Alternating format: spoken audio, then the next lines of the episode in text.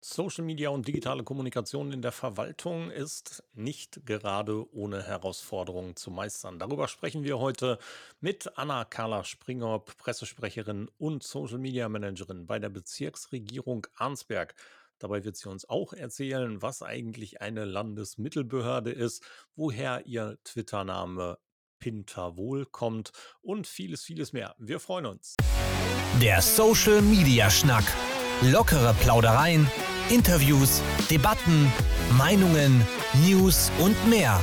Rund um die Themen Social Media und digitale Kommunikation.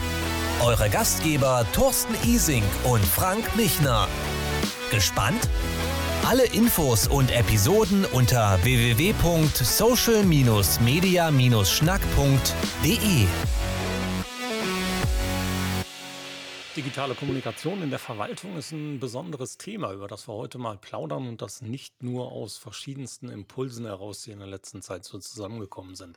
Ich für meinen Teil habe letztens in einem Ratspapier unserer Heimatgemeinde gelesen, dass für den Bereich Öffentlichkeitsarbeit äh, grandiose zwei Stunden zur Verfügung stehen und die Mitarbeiterin da sich hauptsächlich um die Aktualisierung der Internetseite kümmern soll und für die Zukunft leider Gottes auch nicht viel mehr geplant ist.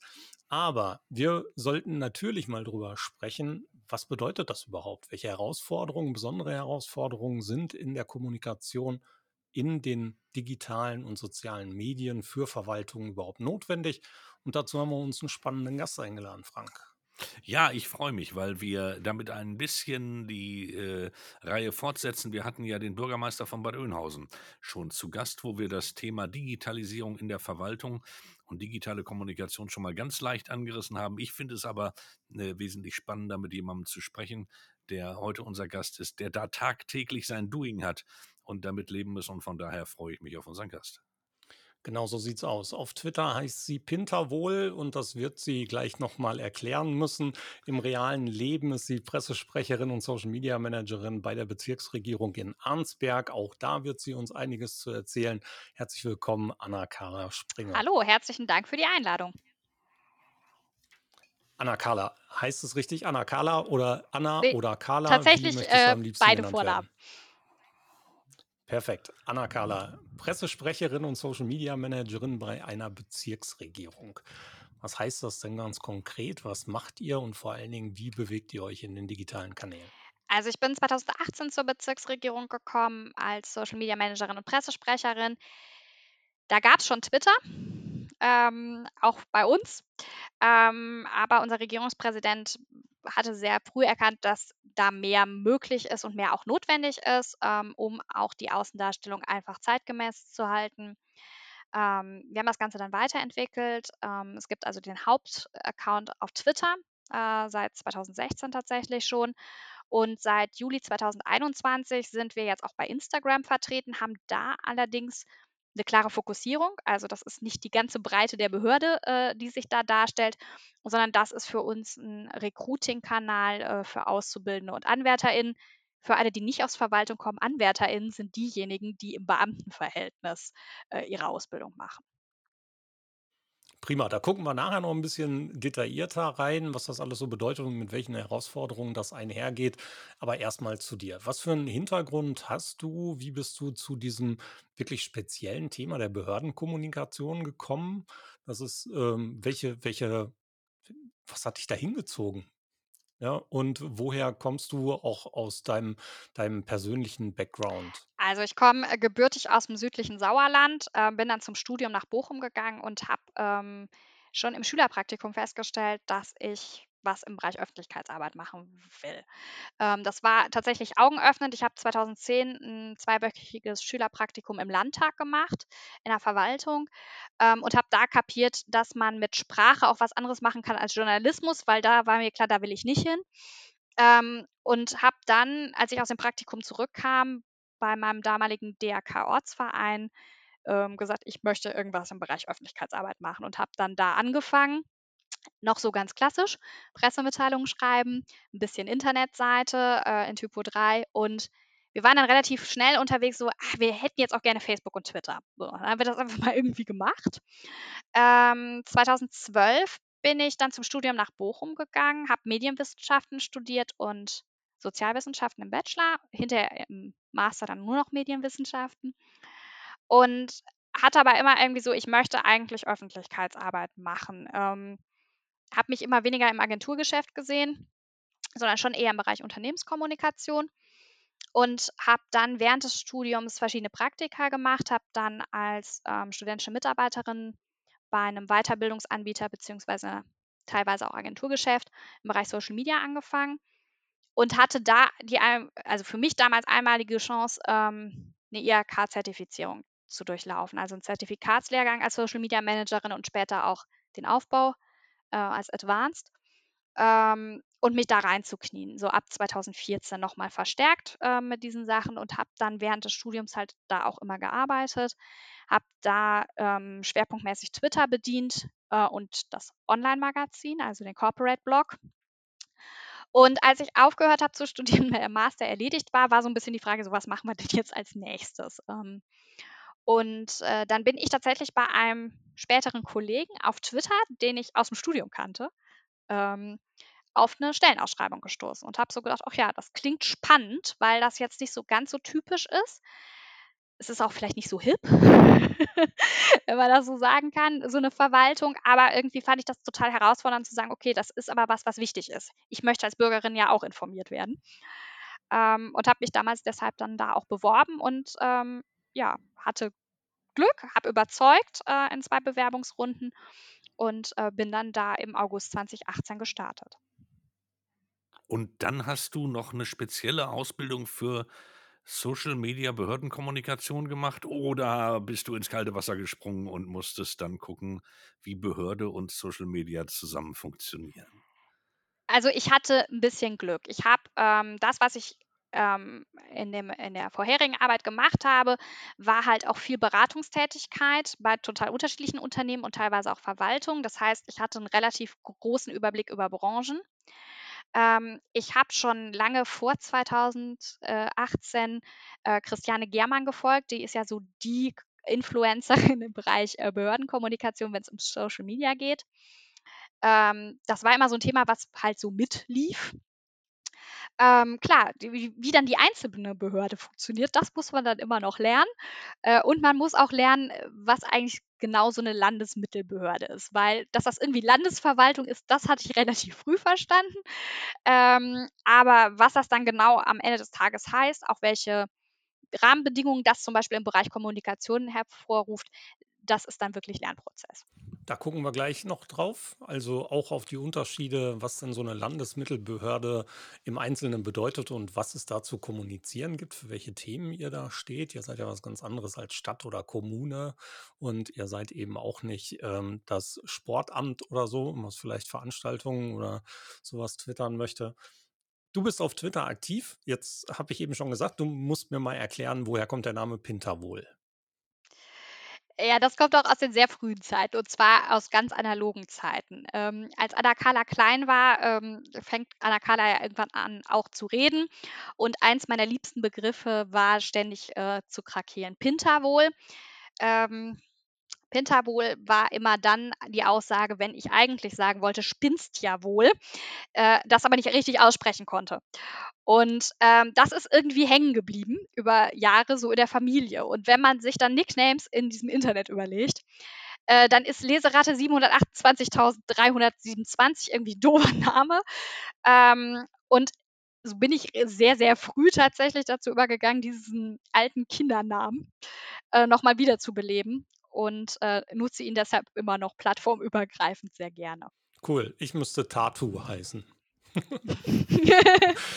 Jetzt müsstest du aber noch erklären, wofür das stand. Also in meiner Nachbarschaft gab es einen kleinen Jungen, ähm, der zu dem Zeitpunkt, wo ich in der Ausbildung war, ähm, noch relativ klein war und gerade anfing zu laufen und zu sprechen.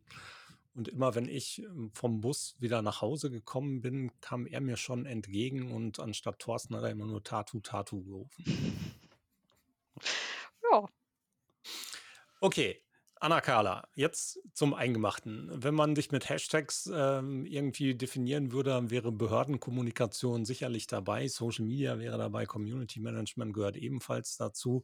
Behördenkommunikation, darüber wollen wir ja heute ein bisschen vertieft sprechen. Was genau macht denn die Bezirksregierung Arnsberg als Landesmittelbehörde und was ist eine Landesmittelbehörde und welche Themen werden da kommuniziert? Also ich fange mal bei dem Punkt, was ist das eigentlich an? Ähm, wenn wir uns die ähm, Struktur so angucken im öffentlichen Dienst, in der Verwaltung, dann gibt es die Kommunen ähm, und darüber gibt es das Land und darüber gibt es den Bund. Und weil NRW ein sogenanntes Flächenland ist, ähm, hat man die Struktur der alten Preußen von 1816 übernommen und hat fünf Regierungsbezirke dazwischen geschaltet. Das sind dann die Behörden, die davor stehen, das sind die Bezirksregierungen. Davon gibt es, wie gesagt, fünf. Arnsberg ist eine davon. Und man hat so eine Sandwich-Position. Also man ist der Vertreter der Landesregierung in der Region, aber man ist natürlich auch ein Stück weit die Vertretung ist jetzt ein bisschen falsch, weil sie ist ja jetzt, also es gibt kein Parlament oder so im klassischen Sinne, ähm, aber das Sprachrohr auch in Richtung der Ministerialebene, also der oberen Landesverwaltung. In Arnsberg ist es so, dass ähm, wir, so wie alle Bezirksregierungen, ähm, fünf Abteilungen haben, die sich mit so Sachen beschäftigen wie Asyl, Ordnungsrecht, äh, Kommunalrecht ist ein Thema, Schulabteilung ist ein sehr großes Umwelt- und Arbeitsschutzrecht. Und dann gibt es in Arnsberg noch die Besonderheit, wir haben noch eine sechste Abteilung. Wir sind nämlich landesweit zuständig für den Bereich Bergbau und Energie in Nordrhein-Westfalen. Das sind so die ganz großen Cluster. Darunter liegen dann so ungefähr 50 Dezernate. Das sind dann die einzelnen Teilbereiche in den Abteilungen. Ähm, klar, da liegt auch eine Zentralabteilung, die so Personal, Buchhaltung, solche Sachen macht. Ähm, aber wir sind sehr, sehr breit aufgestellt und man kann sich eigentlich mal ganz gut merken, wir machen alles außer Justizministerium gibt es bei uns auch nochmal. Und Polizei gibt es bei uns auch nicht im Bereich, aber alles andere, alle anderen Ministerien, ähm, also das Innenministerium auch, aber halt nicht der Bereich Polizei, sind bei uns quasi nochmal vertreten mit ihren Fachbereichen. Mit wie vielen Mitarbeitern ist die Bezirksregierung äh, aktiv? Also wir haben 1800 Mitarbeitende circa an mehreren Standorten. Also ja, es heißt Arnsberg, aber wir haben auch Standorte in Dortmund oder Siegen, ähm, in Soest oder Lippstadt. Also das verteilt sich auch ein bisschen. Ähm, dementsprechend äh, sitzen jetzt nicht alle an einem Platz. Okay, magst du noch mal so ganz regional kurz äh, skizzieren? Du hast es gerade schon gesagt, Soest, Dortmund. Wie groß ist der Regierungsbezirk Arnsberg? Für wie viele Menschen steht ihr bereit? Ganz grob. Also wir stehen für, für ähm, der Regierungsbezirk besteht aus äh, sieben Kreisen und fünf kreisfreien Städten, ähm, bestehend aus Südwestfalen und dem östlichen Ruhrgebiet. Ähm, das heißt dann so bis Herne-Bochum äh, die Ecke. Der ganze südliche Zipfel, ähm, das rauf nach Hamm und Unna, das ist natürlich auch so ein bisschen ähm, ja, ich sage mal, das Spannungsfeld des Regierungsbezirks. Wir haben auf der einen Seite halt ländlich geprägte Regionen und wir haben halt das östliche Ruhrgebiet mit seinem Strukturwandel, mit ähm, seinem großstädtischen. Ähm, also das ist schon sehr vielfältig und das sind dementsprechend ungefähr ein Fünftel, ich glaube 3, irgendwas Millionen Menschen, die dann da in dem Bezirk auch leben. Und mit wie vielen Leuten arbeitet ihr dann im Bereich der Kommunikation, der Pressestelle, des Social Medias? Wie ist das aufgeteilt? Also wir haben eine Pressestelle, die besteht aus drei Mitarbeitenden, einem Pressesprecher plus zwei Sachbearbeitungen, ähm, wobei eine Sachbearbeitung davon ich bin, ähm, die dann schwerpunktmäßig Social Media macht ähm, und teilweise die Internetseite. Die liegt wiederum in einem anderen Bereich. Da gibt es eine technische Internetredaktion und die Inhalte steuern die einzelnen Fachbereiche zu. Ähm, und Social Media ist tatsächlich so aufgestellt, dass ich die Federführung habe. Dann gibt es im Bereich Öffentlichkeitsarbeit eine Kollegin, die unterstützt ähm, schwerpunktmäßig im Bereich Instagram. Und es gibt aus der Mediengestaltung Unterstützung. Das sind, das muss man jetzt ein bisschen rechnen. Es ist hauptsächlich ein Kollege, aber da stehen theoretisch bis zu acht zur Verfügung, die dann auch Grafiken oder sowas erstellen können. Aber hauptsächlich macht es ein Kollege und wir haben punktuell Unterstützung aus dem Innovationslabor bei uns durch einen Kollegen. Die Kommunikation nach außen ist ein Thema, wahrscheinlich auch Innenkommunikation. Da werdet ihr wahrscheinlich auch einiges tun müssen, Kollegen mitnehmen, Schulen, interne Kommunikation. Liegt das ebenfalls in euren Händen? Also gerade wenn es ums Thema Social Media geht, müsst ihr da nach innen ebenfalls sensibilisieren, aufklären? Also, als ich 2018 angefangen habe, war tatsächlich eine der ersten Amtshandlungen, dass ich, ähm, 'ne Handreichung für Mitarbeitende erstellt habe, ähm, einfach um auch sicherzustellen, was machen die da eigentlich? Auch ein Stück weit Sicherheit zu geben. Also, nach welchen Spielregeln spielen wir hier eigentlich gemeinschaftlich? Und auch noch mal so ein bisschen dran zu erinnern, dieses Internet ist kein rechtsfreier Raum. Ähm, ich sage immer, wenn wenn Mitarbeitende dir sagen, das ist total selbstverständlich, dann sind die gut. Aber, äh, es hilft trotzdem immer noch mal, es irgendwo stehen zu haben. Ähm, das war tatsächlich eine der ersten Sachen. Es ist natürlich 'n 'ne 'ne sch 'n Dauerlauf, ähm, Social-Media-Begeisterung irgendwie auch weiterzutragen, weil es ist 'ne große Verwaltung. Es macht natürlich zusätzlich Arbeit, ähm, und es macht halt auch insofern Arbeit, als dass ich natürlich auch mal Nachfragen habe, ne? Also, wenn 'n Bürger, 'ne Bürgerin was von mir wissen will, ich kann nicht in jedem Fachthema so tief drin sein, also muss ich auf KollegInnen zugehen, so wie bei 'ner Presseanfrage auch. Aber es ist natürlich für die on top, ähm, zu dem, was sie sonst so tun. Ähm, das ist 'n Dauerlauf. Das ist auch 'ne Sensibilisierung, dass manche Sachen einfach schneller gehen, ähm, und sich auch schneller hochschaukeln, als das vielleicht sonst so im echten Leben in Anführungszeichen wäre. Ähm, aber ich glaube, da sind wir auch in den letzten 3,5 Jahren echt weitergekommen. Also, ähm, dieses auch bekannt zu machen, wer macht es eigentlich, wer steht dahinter. Ähm, wir tun nichts, wir beißen nicht, ähm, und wir wollen auch niemanden bloßstellen oder lächerlich machen, ähm, was dann so ganz schnell irgendwie so 'n bisschen die Sorge ist, da kommen so junge Leute und machen komisches Zeugs. Ähm, das ist definitiv so, dass ich sagen würde, da haben wir die letzten 3,5 Jahre auch echt wahnsinnig viel gelernt, ähm, und sei es auch nur nur in Anführungszeichen wegen der besten Digitalisierungsbeauftragten, die wir haben konnten, die hieß Corona.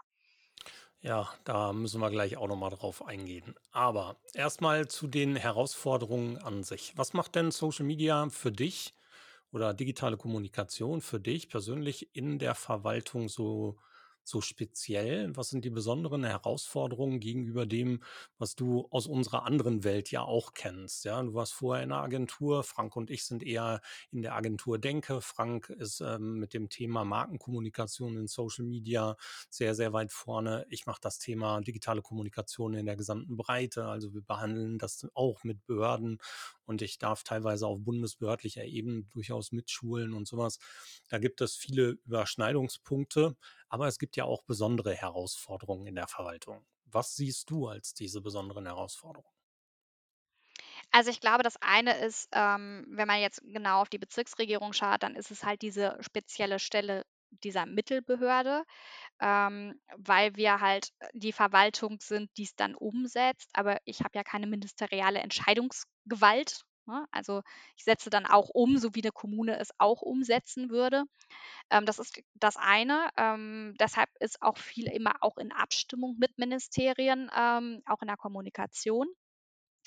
Das ist die Besonderheit, sage ich jetzt mal, an so 'ner Bezirksregierung.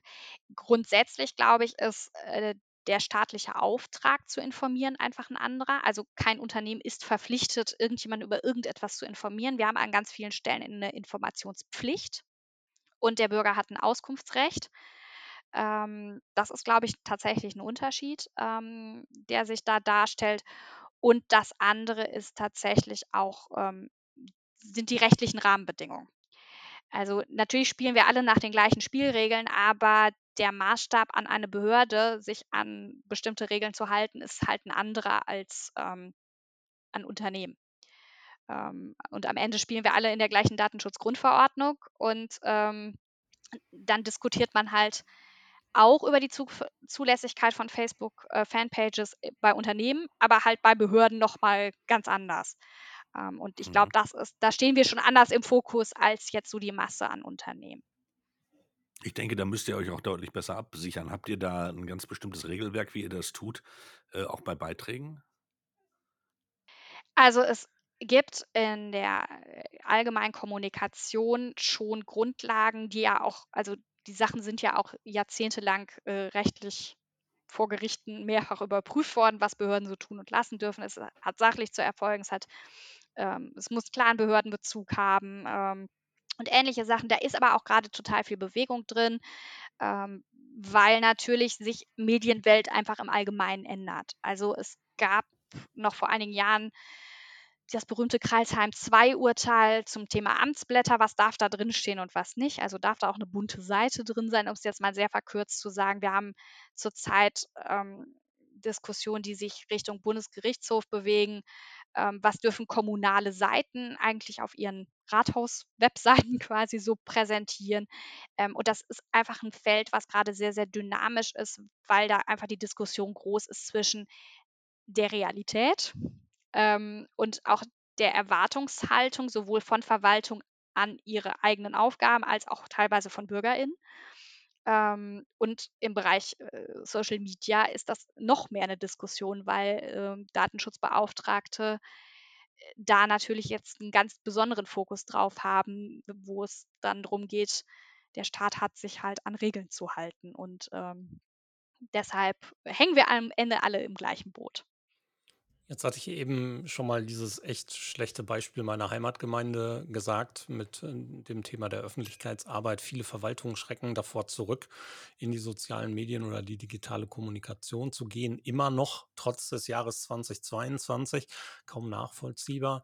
Aber ähm, woher was glaubst du, was sind die größten Bremsen dabei? Ist es A, der zeitliche Aufwand? Ist es die Ressource? Ist es fehlende Fachkompetenz? Ist es die Angst der, des Community Managements, des Notwendigen mit den Menschen, die logischerweise auch auf Beiträge und auf die Kommunikation in den sozialen Medien reagieren würden und es eine bessere Steuerbarkeit gibt, wenn man diese Feedback-Kanäle nur per Post, Fax, E-Mail und Telefon ermöglicht. Woran scheitert es?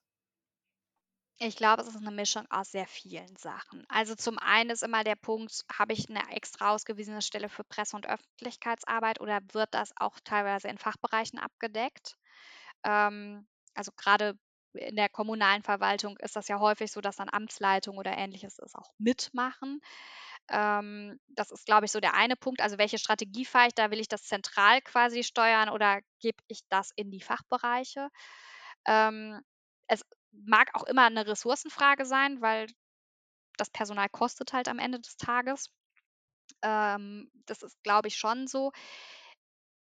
Ich glaube ehrlicherweise, gerade im Bereich Social Media ist es halt auch wirklich diese Rechtsunsicherheit. Also, kann ich mir das quasi leisten, ähm, damit umzugehen oder sage ich einfach, ich stecke meine Ressourcen lieber sicher in etwas in einen anderen Teilbereich der Presse und Öffentlichkeitsarbeit, also zum Beispiel in meine Webseite. Und selbst da, wie eben gesagt, weiß ich ja auch nicht hundertprozentig, ob äh, ich dann da, das Richtige tue. Ähm, also ich glaube, das ist sehr, sehr vielfältig. Es ist den meisten Kommunen bewusst, dass sie irgendwas tun müssten oder den gemeinen Verwaltungen. Ähm, die Frage ist halt immer, was schafft man? Und ich persönlich muss auch ehrlicherweise sagen, ich bin dann eher ein Freund davon, dass die Leute wenig machen und das dann richtig, als auf tausend Kanälen rumzuschwirren und dann lauter Karteileichen zu produzieren, weil das wirkt dann noch äh, schräger. Dann bin ich lieber irgendwo nicht. Also bei uns ist das so, dass es ganz klar eine Entscheidung ist, wir machen kein Facebook, ähm, weil wir die Ressourcen nicht hätten. Wir hätten die Ressourcen auch gar nicht. Ähm, und dann muss man das auch einfach entscheiden. Und ich glaube, das ist halt auch immer so ein Punkt, was packe ich denn überhaupt? Gar keine Frage. Also Ressourcenplanung muss sein. Ähm, letzten Endes sollte man sich allerdings, aus meiner Sicht zumindest, ähm, nicht unbedingt nur an dem orientieren, was man kann, sondern auf dem, was notwendig ist. Und da heißt das keinesfalls, dass man auf allen Plattformen da sein muss, sondern eben Genau. konzentriert einen, den, den von dir eben schon geschilderten Auftrag zur, zur Veröffentlichung möglichst zielgerecht nachkommen. Und wenn ich dann heute an eine Tageszeitung gehe, als Beispiel für einen gewissen Raum, da erreiche ich dort mit Sicherheit weniger Menschen als in dem Gesamtbereich online. Das heißt, vielleicht sollte ich solche Dinge zumindest in einem öffentlichen Bereich laufen lassen und nicht hinter Paywalls. Ja, und das ist ja der, der gängige Weg, den man sonst heute in der, in der Veröffentlichung nehmen würde. Und der Aushang am lokalen Kasten oder der Zugang auf der Internetseite, der vielen Leuten erschwert wird in einem Ratsinformationssystem oder sowas, ist halt auch nicht unbedingt der Weg. Ja, da muss Nein, man also auf keinen gerade im Fall. Jahr 2022 schon 'n bisschen anders aufgestellt sein. Also, ich glaube tatsächlich, was was einfach einem bewusst sein muss, ist, dass man an einer einzigen Stelle Herrin über seinen eigenen Bereich ist und das ist die Webseite. Ähm, also, auch wenn ich 'ne Pressemitteilung rausgebe, JournalistInnen sind frei in dem, was sie berichten und wie sie berichten und ob sie über irgendetwas überhaupt berichten möchten. Ähm, das heißt, ich habe ja keine Garantie. Das ist auch gut so, dass ich keine Garantie habe, dass meine staatliche Pressemitteilung jetzt überall abgedruckt wird. Ähm, also, ich habe meine Webseite und für uns war das auch immer die Entscheidung zu sagen, wir haben so 'n Satellitensystem. Also, das, was auf Social Media stattfindet, das muss inhaltlich jetzt nicht unbedingt eins zu eins so aufbereitet, weil das ist kanalabhängig. Aber das muss inhaltlich sich auch auf 'ner Webseite widerspiegeln, äh, sodass jemand, der jetzt aus irgendwelchen Gründen sagt: „Ich will da nicht hin oder ich kann da nicht hin“, dass der die gleichen Informationen bekommt. Das sind das sind wir BürgerInnen auch einfach schuldig, ähm, dass sie jetzt nirgendwo hin müssen, äh, hinter die Paywall, äh, in die Social Media. Ähm, das ist, glaube ich, schon so der wichtigste Punkt. Ja, aber und dennoch seid unterliegt ihr ja auch ganz einfachen Zwängen. Die aktuelle Situation, die wir haben, ähm, ne, im Krieg zwischen, äh, Russland und der Ukraine, äh, fordert ja ganz andere Dinge im Augenblick, die schnell auf den Weg gebracht werden müssen und wo was passieren muss und die ihr ja auch aufgreifen müsst. Losgelöst von allen Statuten müsst ihr reagieren, agieren und, ähm, müsst auch da über die Kanäle hinweg arbeiten. Das ist so. Also, natürlich das, was wir zur Verfügung haben, das wird dann auch benutzt. Mhm. Super. Frank hat 'n wichtiges Thema angesprochen. Ähm, ich glaube, so diese Themen Ukraine-Krise, Krieg et cetera, Flüchtende, das ist bestimmt auch grade etwas, was ihr kommunikativ ziemlich in den Vordergrund heben müsst, oder? Das ist bei uns 'n großes Thema. Wir haben, ähm die Landeserstaufnahmeeinrichtung in Bochum gehört zu uns. Ähm, das ist so eine Möglichkeit, wo man anlaufen kann. Ähm, jetzt gibt's ja bei den, äh, Geflüchteten aus der Ukraine die Besonderheit, dass die ein ja, keine Asylbewerbenden sind, sondern in 'ner anderen Rechtsgrundlage einreisen. Das heißt, sie sind jetzt nicht verpflichtet, sich in der Landeserstaufnahme einzufinden und dann in die Landeseinrichtung zu gehen danach und mit 'nem Wohnsitz, sondern die sollen ja in die Kommunen. Ähm, es sind aber einfach viele und dementsprechend hilft man sich wechselseitig. Ähm, jetzt hilft das Land den Kommunen. Und das ist natürlich 'n Thema, weil das an ganz vielen Stellen bei uns auch anlandet. Wir haben Anfang März relativ schnell, ähm, Sonderseiten dafür auf der Webseite zur Verfügung gestellt, um BürgerInnen zu informieren. Also, ne, dann kommen diese Anfragen: „Wo kann ich was spenden? Kann ich bei euch in den Einrichtungen Kleidung abgeben?“ Ne, ist grad eher schlecht. Ähm äh, für für Kommunen, weil natürlich auch die Frage dann ganz schnell ist so: „Ja, wenn die jetzt trotzdem bei euch sind, wann kommen die zu uns in die Kommune? Äh, gibt's 'ne Wohnsitzauflage?“ Also, vielleicht doch irgend 'ne rechtliche Form, dass die sich, äh, dann an dem Ort aufhalten sollen und nicht frei frei, äh, umziehen können. Hm, das sind alles so Fragen, die kommen natürlich, die sind in 'ner ständigen Entwicklung und, ähm, da wir in Arnsberg tatsächlich landesweit diejenigen sind, die diesen Zufluss in die Kommunen aus dem Landessystem, äh, koordinieren, war das natürlich 'n Thema. Das Thema ist natürlich auch für die Geflüchteten selbst. Also, ähm, ich bin in einem fremden Land, was tue ich hier? Ähm, da haben wir relativ schnell dann auch Inhalte auf Ukrainisch und, ähm, Russisch zur Verfügung gestellt, ähm, weil wir einfach in der letzten, ähm, Asylsituation 15, 16 die Erfahrung gemacht haben, es hilft einfach ungemein, wenn man relativ schnell Informationen bündelt. Es ist natürlich 'ne dynamische Lage. Also, das heißt, unsere Webseite aktualisiert sich da auch mehrmals täglich teilweise. Ähm, und es ist halt auch in den Schulen ein riesiges Thema.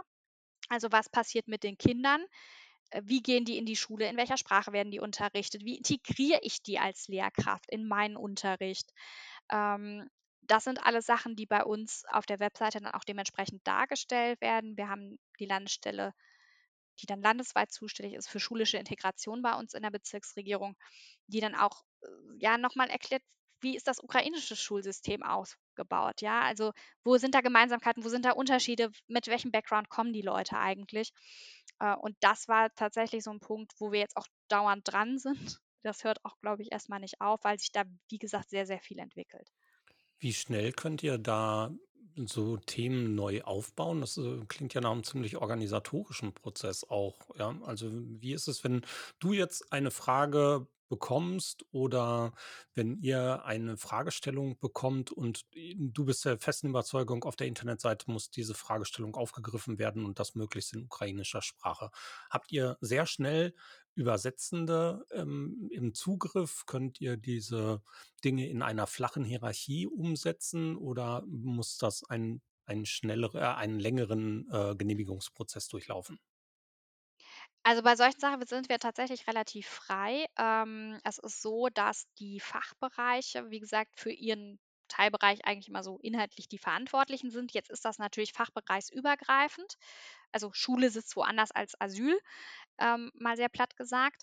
Ähm, und dementsprechend koordinieren wir natürlich. Ähm, wir sagen schon, was irgendwie also, A, haben die selber meistens ganz gut auf dem Schirm, was so Themen sind, die sie irgendwie nach draußen bringen wollen. Also, weil der fünfzehnte Bürgermeister anruft, äh, im Fachbereich und nachfragt, äh, wie viele Geflüchtete kommen denn jetzt? Ähm, dann weiß man, okay, das ist ein Thema. Ähm, unser Regierungspräsident war da sehr, sehr früh sehr hinterher, dass die Themen auf der Webseite auch auftauchen, ähm, auch gebündelt. Und, ähm, bei den Übersetzungen haben wir jetzt teilweise tatsächlich auch wirklich sehr viel Glück. Ähm, beim, äh, Russischen ist es tatsächlich so, dass wir eine Kollegin haben, die, ähm, bestellte und vereidigte Übersetzerin für das äh, für die Sprache ist. Das heißt, das geht quasi auf Zuruf. Also, es braucht natürlich Zeit, ähm, aber das ist hausintern. Ähm, andere Sprachen müssen wir ganz normal ins äh, nach extern vergeben. Ähm, das läuft aber auch, weil die Notwendigkeit einfach auch gerade da ist. Also, da diskutiert jetzt niemand darüber, ob die Sprache gerade notwendig ist. Es ist selbstverständlich, die Sprache wird jetzt gebraucht. Ähm, und dementsprechend läuft das auch. Ähm, die allgemeinen Informationen für BürgerInnen zum Beispiel haben wir aus der Pressestelle der Öffentlichkeitsarbeit rausgesteuert. Also Links sammeln, äh, Spendenkonten suchen. Ähm, da brauche ich jetzt keinen Fachbereich mit behelligen. Das haben wir dann selber gemacht. Seid ihr dann so ein bisschen Leuchtturm für die, ähm, Verwaltungen in in in Gemeinden, in Städten bei euch im Regierungsbezirk, dass die so ein bisschen euch über die Schulter gucken oder auch sich da fachlichen Rat holen oder wie funktioniert das? Also, es ist sehr, sehr unterschiedlich. Wir haben eine Gesamtübersicht über die Ansprechpersonen im Regierungsbezirk tatsächlich erstellt, ähm, auch in den einzelnen Kommunen. Das war uns wichtig als Service, einfach, dass, ähm, da auch der Bürger, die Bürgerin, wenn er warum auch immer bei uns landet, ähm, trotzdem irgendwie auch den Weg wieder zurück zu seiner Kommune findet. Ähm, es gibt da immer regen Austausch. Also, es gibt die Kommunen, die dann auch bei uns drauf verweisen. Es gibt reichlich Kommunen, die das auch lesen, was da so steht. Ähm, innerhalb der Landesverwaltung haben wir auf Ebene der Bezirksregierung so ein bisschen den Deal, die anderen dürfen sich da gerne bedienen, ähm, für ihre für ihre Bereiche. Ähm, das Ministerium hat da noch einen Blick drauf, äh, verlinkt wechselseitig. Also, das spielt alles so ineinander. Wir hatten verschiedene Besprechungen mit BürgermeisterInnen und LandrätInnen, wo die Seite dann auch noch mal vorgestellt wurde nach dem Motto: „Ihr ihr könnt euch da Informationen holen. Da ist eine ganze Menge an Infos online. Bevor ihr zum Telefonhörer greift oder eine Mail schreibt, guckt erst mal, ob eure Frage sich vielleicht einfach durch einen Blick ins Internet löst.“ Jetzt haben wir schon 2 von 3 von mir eben genannten Hashtags ein wenig beackert. Behördenkommunikation, Social Media hatten wir schon und Community Management, das wäre meine nächste Frage. Community Management bedeutet ja unter anderem nicht nur auf das einzugehen, was die Menschen da draußen kommuniziert haben wollen, sondern auch auf das Feedback einzugehen. Wie sieht's denn aus damit? Also, ähm, auf öffentliches Feedback werdet ihr bestimmt auch reagieren. Äh, wie viel Aufwand bedeutet das gerade zu solchen Zeiten wie jetzt mit solchen Krisen in dem Ukraine-Krieg? Was bedeutet das in dem Gesamtkontext Corona und Covid-19 seit zweieinhalb Jahren? Wie anstrengend ist das gerade? Also, ich muss sagen, ähm, Stichwort Ukraine-Krieg, das merken wir zurzeit noch weniger. Das liegt aber auch daran, dass wir dass wir wir Landesmittelbehörde sind. Das heißt, da ist der Fokus dann in der öffentlichen Debatte schneller auf Bundes und Landesregierungsebene. Bei Corona war das wellenförmig. Wir haben auch da natürlich die Besonderheit, wir sind nicht das Ministerium, das die Corona-Schutzverordnung erlässt. Ähm, und, äh, wir sind auch nicht das Rathaus, was jetzt irgendwie vor Ort die Corona-Schutzverordnung umsetzen muss, sondern wir sind irgendwas dazwischen. Ähm, dementsprechend war das, äh, eigentlich immer, ich sage mal, so 'n konstantes Hintergrundrauschen. Ähm, es gibt dann immer punktuelle Anlässe, wo es dann mal mehr Debatten gibt, also wenn's um Schulbesuche geht. Dann gibt's natürlich 'ne grundsätzliche Entscheidung des Schulministeriums, aber, ähm, es kann dann auch mal Situationen geben, wo 'ne obere Schulaufsicht bei 'ner Bezirksregierung sagt: „Das geht jetzt so nicht, was ihr da, äh, wollt.“ Und es gab, äh, insbesondere bei den Corona-Soforthilfen so 'ne Phase, ähm, da hatte ich auf Twitter sehr viel zu tun, ähm, als dann Gelder nicht so schnell kamen, wie Leute sich vorgestellt haben, dass Geld kommen sollte. Ähm, das war dann noch mal so 'ne Hochphase an Kommentaren. Das ist dann auch irgendwie, ja, 'n bisschen erschreckend, wenn man plötzlich irgendwie Reichweiten bei seinen Tweets von 2.000.000 hat, wo man sonst so irgendwie bei 2.000 rumkrebst. Ähm, und, äh, ja, am Ende des Tages ja auch wenig versprechen kann, ja, weil 'n Förderantrag, der gestellt worden ist, aber der grade in der Bearbeitung ist, den kann ich nicht beschleunigen. Ähm, ich weiß nur, dass meine KollegInnen, äh, grade rödeln bis zum geht nicht mehr, um natürlich alles schnellstmöglich hinzukriegen.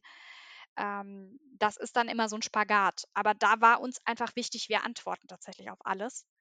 Ähm, einfach damit auch jem es es war für alle, glaube ich, 'ne schwierige Situation. Und dann muss auch einfach Verwaltung das aushalten, dass BürgerInnen nicht glücklich sind damit, wie's grade ist. Ähm, und das Wichtigste finde ich dann auch ehrlicherweise zu sagen: „Ja, ich weiß da drum und ich habe das wahrgenommen und wir tun alles.“ Äh, wenn ich dann abtauche, dann, äh, hilft das keinem. Kommen wir zur Organisation des Ganzen. Ähm, auf der einen Seite ist es so, dass euch das ganze Thema Corona natürlich genauso getroffen hat wie uns, wie alle anderen da draußen auch, wie Unternehmen, wie Privatmenschen, wie alle. Ähm, plötzlich wart ihr vor der Herausforderung, Dinge digitaler zu machen als vorher. Wie gut ist das denn vonstatten gegangen? Also, war das so 'n Ding, wo ihr vorher schon drauf eingestellt wart und, ähm, konnte man Homeoffice und Co. dann plötzlich machen? War Dezentralisierung dieser ganzen Arbeitswelt für euch, äh, ja, Standard oder Alltagsgeschäft oder große Herausforderung? Hm, ich würde sagen, es es kommt drauf an, um die typische Juristenantwort zu geben aus der Verwaltung. Ähm, wir haben 'ne Dienstvereinbarung zum Thema Homeoffice, das heißt bei uns dann Arbeiten zu Hause, ähm, schon lange vor Corona gehabt. Ähm, und es gab auch immer Leute, die dem danach nach dieser Dienstvereinbarung eine Genehmigung hatten, Teile ihrer Arbeitszeit im heimischen Büro zu verbringen. Ähm, in der derzeitigen Dienstvereinbarung ist das gedeckelt auf 50 % der Arbeitszeit, die man im Homeoffice verbringen darf, maximal. Das kommt jetzt drauf an, was ich so beantrage und was ich genehmigt bekomme. Ähm, das heißt, es gab grundsätzlich schon 'ne Kultur, die das kannte, aber jetzt nicht flächendeckend. Und, ähm, es ist dann sehr schnell auf Homeoffice umgestellt worden. Man hat auch sehr schnell dafür gesorgt, dass Laptops zur Verfügung stehen, ne, mit der mit dem ganzen Equipment, was man so braucht für vom VPN-Tunnel bis irgendwohin.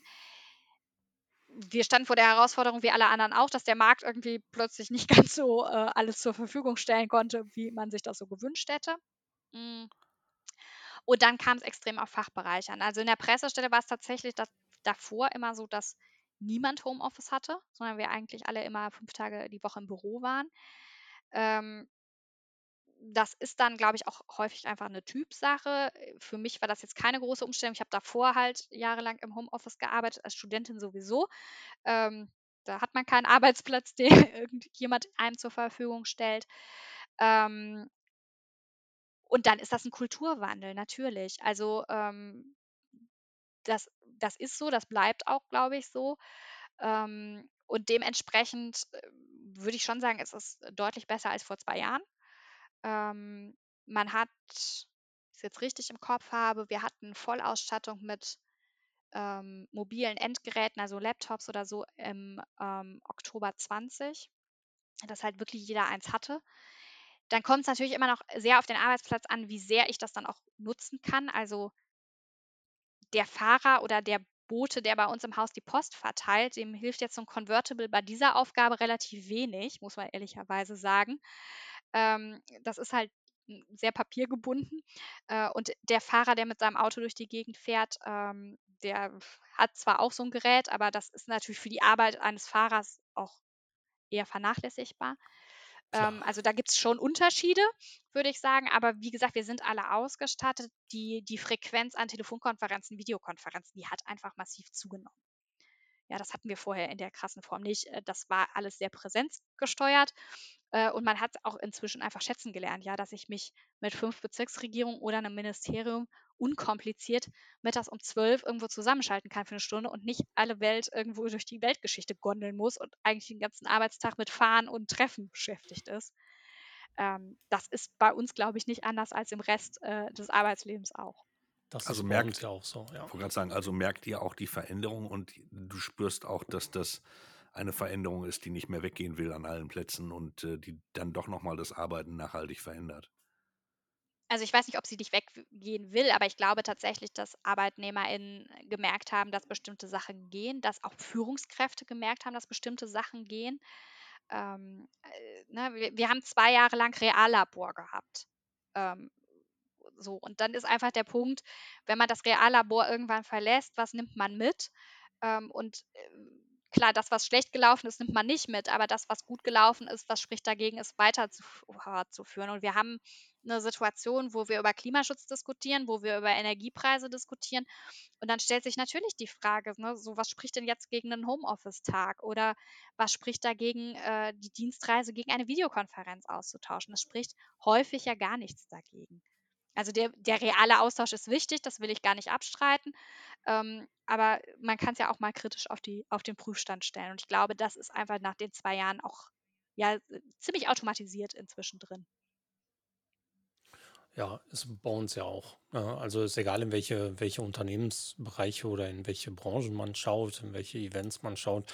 Vieles von dem, was früher war, wird so in der Form wahrscheinlich nicht wiederkommen oder in, in vielen Formen, so wie wir sie in den letzten zwei Jahren neu umgesetzt haben, auch bleiben. Ja, also wenn ich an die großen Konferenzen denke von früher oder solche Sachen wie Messen, in der Form werden die bestimmt nicht eins zu eins wiederkommen, weil viele Unternehmen wie auch Mitarbeitende gelernt haben, dass man vielleicht für einen Tag einer, einer, eines Seminars nicht unbedingt jetzt nach München fliegen muss.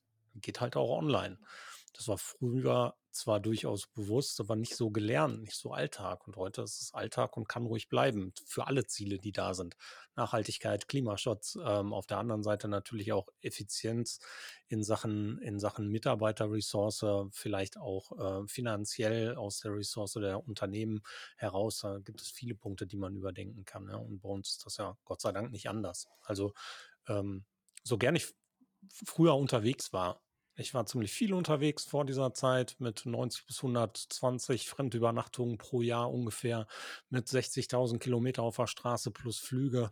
Und ähm, ja, heute mache ich, keine Ahnung, letztens war ich beim TÜV, habe in anderthalb Jahren 7000 Kilometer in meinem Auto gehabt und war auf der anderen Seite aber zweimal in Österreich. Ja, also das geht auch ohne und gearbeitet habe ich mhm. trotzdem. Naja, okay, prima. Anna Carla, wenn wir zurück zu dir kommen, privat, bei dem Ganzen, was da draußen so los ist. Als News-Junkie, du mit Sicherheit genauso wie wir auch, als jemand, der die digitale Kommunikation durchaus zu schätzen weiß und eine gewisse Leidenschaft äh, dafür hat. Wie schaltest du ab von diesem ganzen Rauschen da draußen? Äh, Rechner aus. Äh, mein Handy ist eh immer auf lautlos, ähm, sehr zum Leidwesen manch eines Mitmenschen, äh, der sich darüber wundert, dass ich so schlecht erreichbar bin. Ähm, ja, manche Leute kommen durch, die haben auch noch einen Ton, aber grundsätzlich ist das Ding auf lautlos. Ähm, das Diensthandy ist nach Dienstschluss dann auch im Regelfall aus, außer es gibt irgendwelche Rufbereitschaftszeiten. Ähm, und dann ein anderes tun. Also äh, es gibt ein Leben neben diesem Bildschirm. ähm, man kann auch mal rausgehen und ähm, also wir haben Gott sei Dank hier, ich bin ja ähm, gar nicht Arnsbergerin, sondern ich wohne ja im Ruhrgebiet. Wir haben hier um die Ecke tatsächlich so was Grünes, das nennt sich Wald. Da kann man sich ganz gut rumtreiben. Ähm, mit Leuten reden, rausgehen, was anderes hören und sehen, ist immer Gold wert. Ähm, Gold wert ist übrigens auch, wenn man äh, Familie hat, die was beruflich ganz anderes macht und mit diesem ganzen Kommunikationsgedönse gar nicht so viel am Hut hat. Äh, das hilft dann manchmal auch, um sich wieder einzusortieren, wo man eigentlich gerade steht und dass es auch noch andere Sachen gibt als äh, Zeichenbegrenzung bei Twitter, die neuesten Real-Trends und ähnliche komische Dinge. Ähm, das hilft einfach und äh, ja, Medienkonsum auch gezielt steuern. Also das gehört für mich auch immer dazu, zu sagen, so ist, ne, Medienkompetenz heißt auch manchmal, ich informiere mich gerade über irgendetwas nicht oder nur sehr rudimentär. Zweimal täglich und den Rest des Tages ignoriere ich das Thema, wo immer es geht, weil man halt sagen muss, das war oder ist während Corona halt das gewesen, wenn man sich 24-7 mit einem Thema beschäftigt. Und das ist halt, wenn ich das beruflich machen muss und im Privatleben das Thema ja auch äußerst dominant ist, das geht einfach an die Substanz. Das hält keiner auf Dauer durch und auch keine zwei Jahre. Ähm, und da muss man einfach sagen, okay, ich verstehe jetzt auch nicht jedes Detail der neuesten Corona-Schutzverordnung und wo die Änderungsstände zum letzten Mal sind. Äh, wenn ich es wissen muss, gucke ich es nach. Ähm, ich verfolge aber nicht die Debatte über jeden, jeden Passus dann noch. Prima. Dann verrate uns und den Zuhörenden doch noch, wie kann man sich über die Kanäle der Bezirksregierung mal informieren, um zu gucken, was macht ihr da genau, um mal zu schauen, wie sieht digitale Kommunikation für die Bezirksregierung von meiner Seite aus aus und vielleicht auch, wo trifft man dich? Wo kann man bei dir dranbleiben? Wo schreibst du, wenn du für die Öffentlichkeit schreibst? Verrat ruhig deine Kanäle. Wir schreiben sie selbstverständlich auch mit in die Show Notes. Also, wenn man äh, Social Media äh, sucht bei der Bezirksregierung, dann ist das at Bezrec Arnsberg und zwar auf Instagram und Twitter. Twitter ein bisschen bunter, Instagram ist Recruiting für Auszubildende und AnwärterInnen. Ähm, wenn man lesen will, was ich so schreibe, dann findet man manches bei der Bezirksregierung auf der Webseite. Das ist bra.nrw.de. Bra tatsächlich als Abkürzung wie der englische BH. Ähm, das wären so die beruflichen Bereiche. Und wer mich privat sucht oder so semi-privat, ähm, der findet mich tatsächlich auf verschiedenen Kanälen als Pinterwohl, unter anderem bei Twitter und unter meinem ganz normalen Namen auch vorrangig auf LinkedIn. Da gibt es dann auch manchmal etwas längere Diskussionen äh, zum Bereich Behördenkommunikation. Super. Dann zum guten Schluss. Was würdest du dir wünschen? Was soll sich entwickeln, sowohl auf der Seite der Nutzenden wie auch auf der Seite der Gebenden ähm, zum Thema digitale Kommunikation in der Verwaltung? Gegenseitiger Respekt, also äh, vergesst bitte nicht, dass auch hinter so einem Behördenaccount am Ende des Tages Menschen sitzen, die Gefühle haben.